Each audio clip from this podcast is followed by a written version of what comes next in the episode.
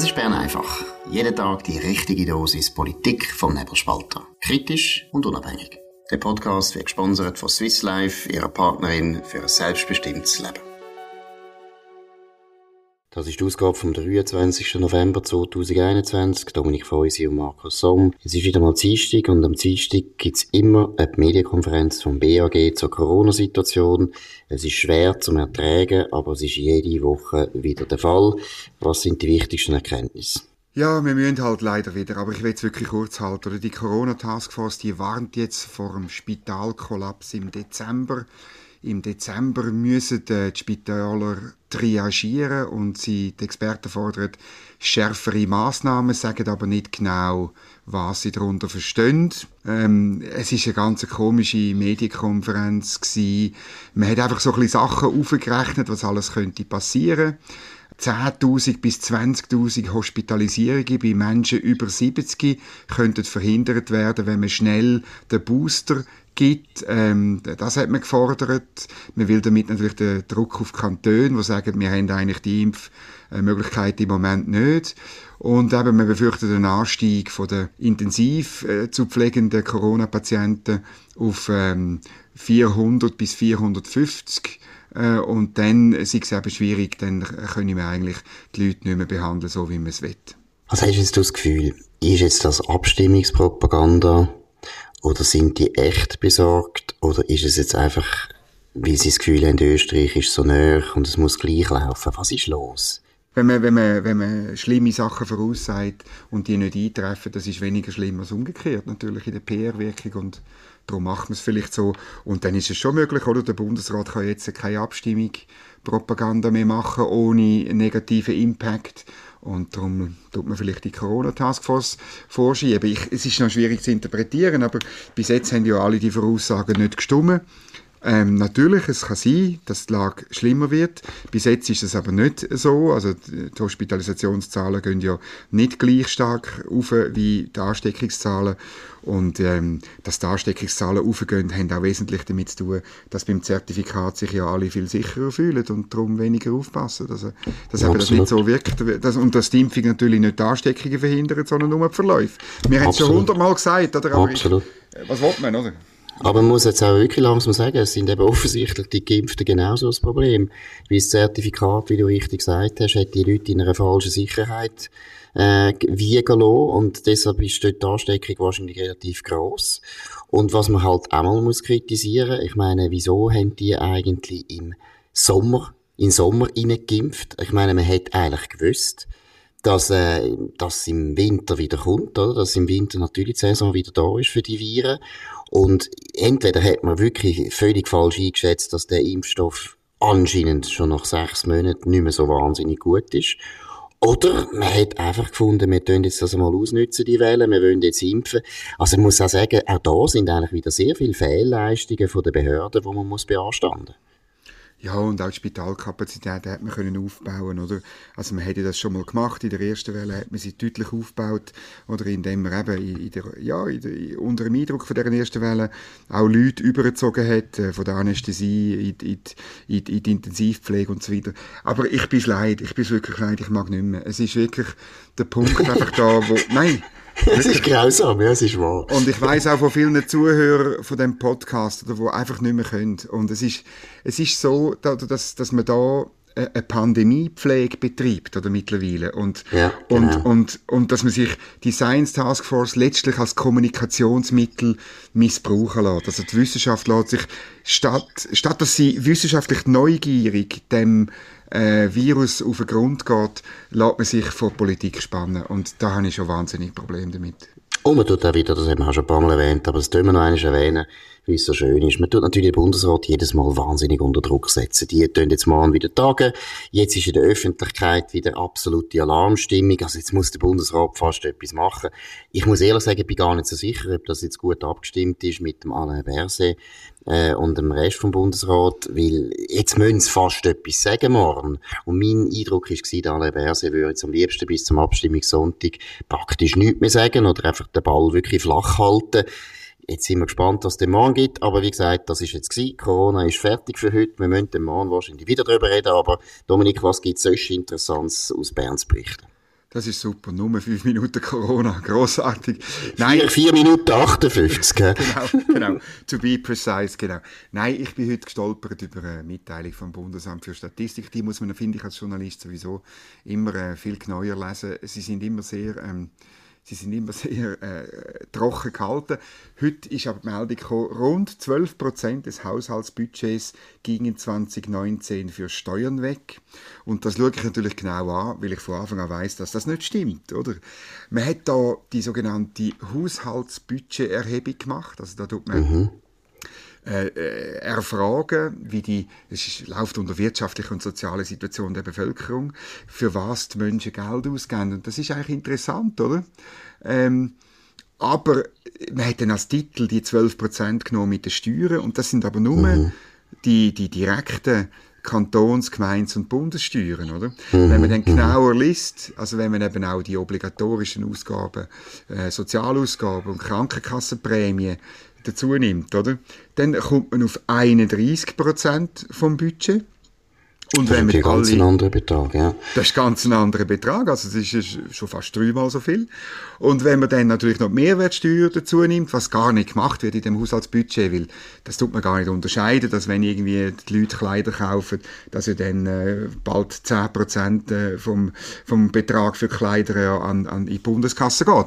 Aber wenn man das dann auch noch dazu nimmt, und wir haben das einmal gemacht, werden das sicher wieder mal machen, wenn man das genau die, die volle Rechnung macht, oder, dann kommt man je nachdem, je nach Jahr, auf so 45 bis 50 Prozent vom, vom Budget, wo, wo, wo jemand eben ausgibt, also oder vom Wirtschaftsertrag, wo in der Staatskasse landet, oder? Was sehr viel ist und natürlich völlig kontrastiert mit dem, was die Linken und die Grünen immer behaupten. Wir sind so eine unglaubliche Steueroase. Nein, wir sind und eben schon Wüste. Ja, ja, und es zeigt eben auch, dass Behörden selber ganz genau wissen, dass das eigentlich ein Problem ist. Sie müssen ja nicht die Zahlen so, meiner Meinung nach, irreführend äh, wiedergeben lesen. Das wäre jetzt ja ziemlich ehrlich und würden das einfach aufrechnen, aber sie wissen natürlich auch, dass, wenn es gegen die Hälfte geht, das ist fast, also der Milton Friedman hat ja mal gesagt, wenn es gegen 50 Prozent geht, ist das nicht mehr eine kapitalistische Gesellschaft, sondern das ist eine Socialist äh, Society und Exakt. ich würde sagen, wir gehen auch langsam in die Richtung, wenn es so weitergeht, weil ich kann auch sagen, für das geben wir ja auch noch zahlen. Motorfahrzeugsteuern zahlen wahrscheinlich auch praktisch alle Schweizer, weil alle haben wahrscheinlich ein Auto, Vignetten müssen wir zahlen. Also, wenn man die ganzen Abgaben und Gebühren noch dazu nimmt, dann sind wir dann wahrscheinlich ziemlich schnell mal eben wirklich bei 50 Prozent. Und das ist einfach viel. Das ist sehr viel. Und man muss vielleicht wieder mal grundsätzlich sagen, warum ist das eigentlich ein Problem? Weil mehr, mehr Bürger wissen eigentlich besser, wie wir unser Geld sparsam können verwenden können. Und das machen eben natürlich die Beamten in Bern ein bisschen weniger. Ja, das ist so. Und, und das führt, einem, führt mich zum, zum nächsten Thema, ähm, wenn es eben ums Geld ausgeben geht. Nämlich eine Geschichte heute von Markus Häfliger im, im Tagesanzeiger. Schweizer Außenpolitiker offerieren der EU einen Milliardendeal. Eben Politiker und Beamte, die unser Geld ausgeben. Nämlich die Außenpolitische Kommission vom Nationalrat will Kohäsionsmilliarden an die EU per sofort verdoppeln sofern die EU bis nächsten Juni uns bei Horizon mitmachen lässt, oder? Also wir würden pro Jahr nicht 100 äh, Millionen zahlen, sondern äh, 200 Millionen. Und das ist natürlich verrückt, oder? Wie man da einfach jetzt mit Milliardenbeträgen, das haben wir wahrscheinlich wegen Corona gelernt, um sich schmeißt, oder? Mhm. Zum irgendetwas erreichen und, und, und äh, ja, wo uns gar nicht unbedingt weiterbringt. Und ich muss auch sagen, einfach unbelehrbar. Jetzt meine, jetzt haben wir doch die Kohäsionsmilliarden zahlt, weil ganz viel gesagt haben, jetzt müssen wir das zahlen, um Goodwill zu erreichen in Brüssel. Wenn wir denn das zahlen, sind sie ganz, ganz lieb und lächeln nur süß, wenn wir dann kommen. Der Ignazio Cassis ist letzte Woche gegangen, hat nicht so ausgesehen, als würde jetzt die Kohäsionsmilliarden, wo wir schön pflichtschuldig dann gleich abgeliefert haben, als das etwas genützt hätte. Und dass man jetzt wiederkommt und das Gefühl hat, ja, wir zahlen jetzt einfach einmal voraus und wir tun dann einfach mal Geld geben und so weiter. Und dann sind sie sicher ganz, ganz, ganz, ganz lieb mit uns. Ich meine, das ist von einer Naivität, man kann es fast nicht mehr beschreiben. Außer, das ist natürlich der Erik Nussbaumer, ist ja eine von der treibenden Kräfte, ein guter Nationalrat, ja. muss ich betonen. Ein ganz guter Typ, auch einer, wo man gut kann diskutieren kann. Aber er ist ja auch ehrlich, er will ja auch in die EU. Also er will ein paar Milliarden zahlen, bis die EU uns aufnehmen oder bis das Volk würde sagen, ja, wir tun beitreten. Aber wenn man wirklich das Gefühl hat, so kann man verhandeln, indem man einfach mal Geld rausrührt, dann ist man also schon, weiss auch nicht, vom Aff bissen, würde ich jetzt mal sagen. um einen ehemaligen Nationalrat ja. zu zitieren. Aber nein, es ist natürlich wirklich, oder es ist wirklich der Versuch, der ganz, ganz dringende Versuch von der APK, dass man überhaupt wieder ähm, in ein Vertrauensverhältnis kommt. Es ist natürlich die Analyse teilig, es ist richtig, äh, man, man findet im Moment überhaupt keine Basis mit der Europäischen Union, aber ich muss auch andererseits sagen, ja, wenn das so ist, äh, der Herr Sefcovic hat gesagt, it takes two to tango und äh, Brüssel will mit uns nicht tanzen. Brüssel will auch mit dem Vereinigten Königreich keine geregelte äh, Beziehungen haben. Oder auch dort, äh, morgen Morgen übrigens um 6 Uhr, eine, eine, eine Analyse von Peter Kleppe aus Brüssel auf nebelspalter.ch, wo einfach aufzeigt, wie die EU völlig, völlig planlos mit der EU, äh, mit dem Vereinigten Königreich und mit uns umgeht.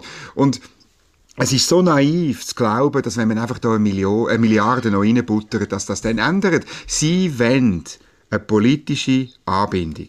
Und sie wollen das erreichen, mit welchem Druckmittel auch immer.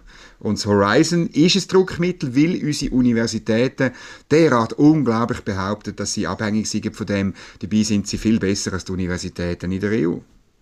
Absolut. Und vielleicht, äh, das muss man wirklich betonen, das ist eine unglaublich gute, gescheite Analyse, die wir da werden mal bringen, weil sehr selten wird das in der Schweiz zusammen denkt, oder? Es wird sehr selten darauf äh, hingewiesen, dass eben England praktisch in der gleichen Situation ist und dass die Verhandlungen sehr, sehr ähnlich aussehen und dass die EU-Kommission sich gegenüber beiden Drittstaaten sehr, sehr ähnlich verhalten. Und es ist in England, kann man es gut studieren, Zurzeit ist die EU-Kommission einfach auf dem Trip, ja, wir tun das eskalieren lassen, wir tun äh, Schwierigkeiten bereiten und so weiter. Immer noch in der Hoffnung, dass man kann etwas rausholen kann dunk mir eine falsche Hoffnung. Ich glaube auch die EU-Kommission, das ist eben auch ein falscher Eindruck. Die EU-Kommission hat sowieso nicht so wahnsinnig viel zu sagen. Mitgliedstaaten sind in dem Sinne entscheidender und wichtiger, yeah. aber Mitgliedstaaten sind zur Zeit, wo man auch sieht, Deutschland fällt zur Zeit aus. Die haben eigentlich keine richtige Regierung. Der Macron ist im Wahlkampfmodus. Also es ist eine ganz spezielle Situation. Ich würde jetzt eben als Schweizer, würde ich sagen, hey, wir haben so ein Interregnum in Brüssel. Wir haben eine von der schwächsten Kommissionspräsidentinnen, die sie je hatte. Ursula von der Leyen ist wirklich keine starke Präsidentin, wird nicht wahnsinnig respektiert in den Mitgliedstaaten für mich ein Grund mehr, warum die Schweiz unbedingt einfach müsste abwarten oder dann wirklich mit Forderungen kommen, die uns etwas bringen. Aber solange das nicht der Fall ist, fahren wir viel besser. Einfach warten. Es gibt keinen Grund zur Eile und dass er da äh, wieder eine Milliarde rausrühren ist schon, also ein Starkstock. Ich würde noch schnell eine kurze Bemerkung machen. Ich finde es auch eine Zumutung, dass das Parlament praktisch die Aussenpolitik übernimmt. Das ist nicht vorgesehen nach der Verfassung. Deine Schlussfolgerung in Sachen Zuwarten, die teile ich. Ähm, aber die Analyse, da bin ich komplett anderer Meinung.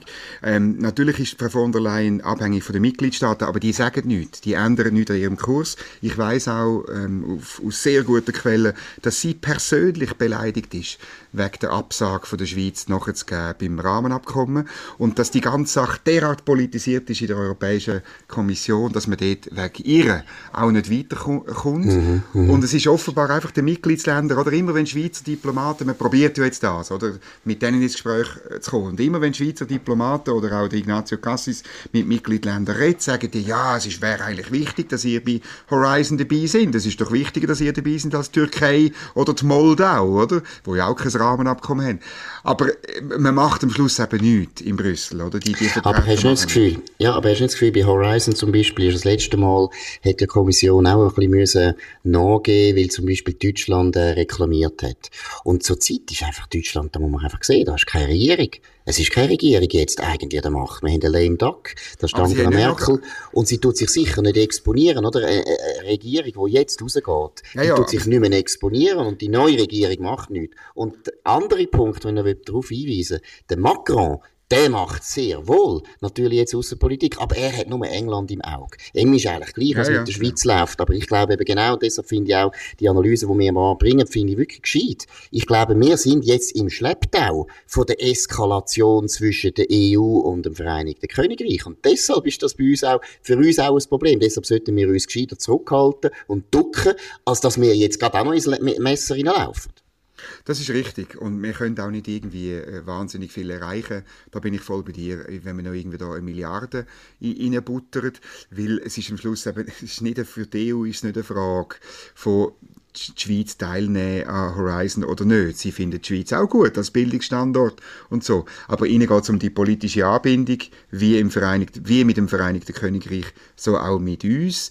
Ähm, das ist das, was abläuft in selber einer Beziehung, ist, ist, ist sehr bemerkenswert. Äh, die EU hat jetzt äh, Großbritannien ebenfalls vorgeschlagen, das sogenannte Ukraine-Modell, also dass es in Sachen Nordirland ein Schiedsgericht gäbe, wo dann aber gleich, weil es ja um EU-Recht geht, jedes Mal muss go, go der EuGH in Luxemburg fragen. Das wird für die Briten nicht annehmbar sein. Ähm, und dann ist wirklich die Frage, ob man den sogenannten Article 16, also äh, für, für nehmen, wo sagt, man kann auch die ganze Sache aussetzen. Für den Fall gäbe es einen richtigen Handelskrieg zwischen äh, Großbritannien und der EU mit äh, ungeahnten Folgen. Und das ist wirklich interessant, was dort abgeht. Und ich glaube wirklich, da können unsere Außenpolitikerinnen und Politiker in dieser Kommission, wo ja alle einfach relativ EU-freundlich sind, noch so Geld zum Fenster ausrühren, da ändert sich nichts. Absolut. Aber das Geld wird nicht aus dem Fenster gerührt, da müsst ihr keine Angst haben. Ich glaube nicht, dass das im Parlament irgendeine Wirkung wird haben, sondern das ist jetzt auch ein bisschen, wie soll ich sagen, das ist jetzt auch ein bisschen Politik für die Galerie. Aber man kann sich trotzdem darüber ärgern oder man kann trotzdem darüber reden. Das ist es von Bern einfach an dem 23. November 2021. Danke für die Aufmerksamkeit. Tönt uns abonnieren auf nebelspalter.ch, machen Empfehlungen, machen Kommentare. Das würde uns freuen. Wir wünschen einen schönen Abend. Bis morgen zur gleichen Zeit auf dem gleichen Kanal. Das war Bern einfach, gesponsert von Swiss Life, ihrer Partnerin für ein selbstbestimmtes Leben.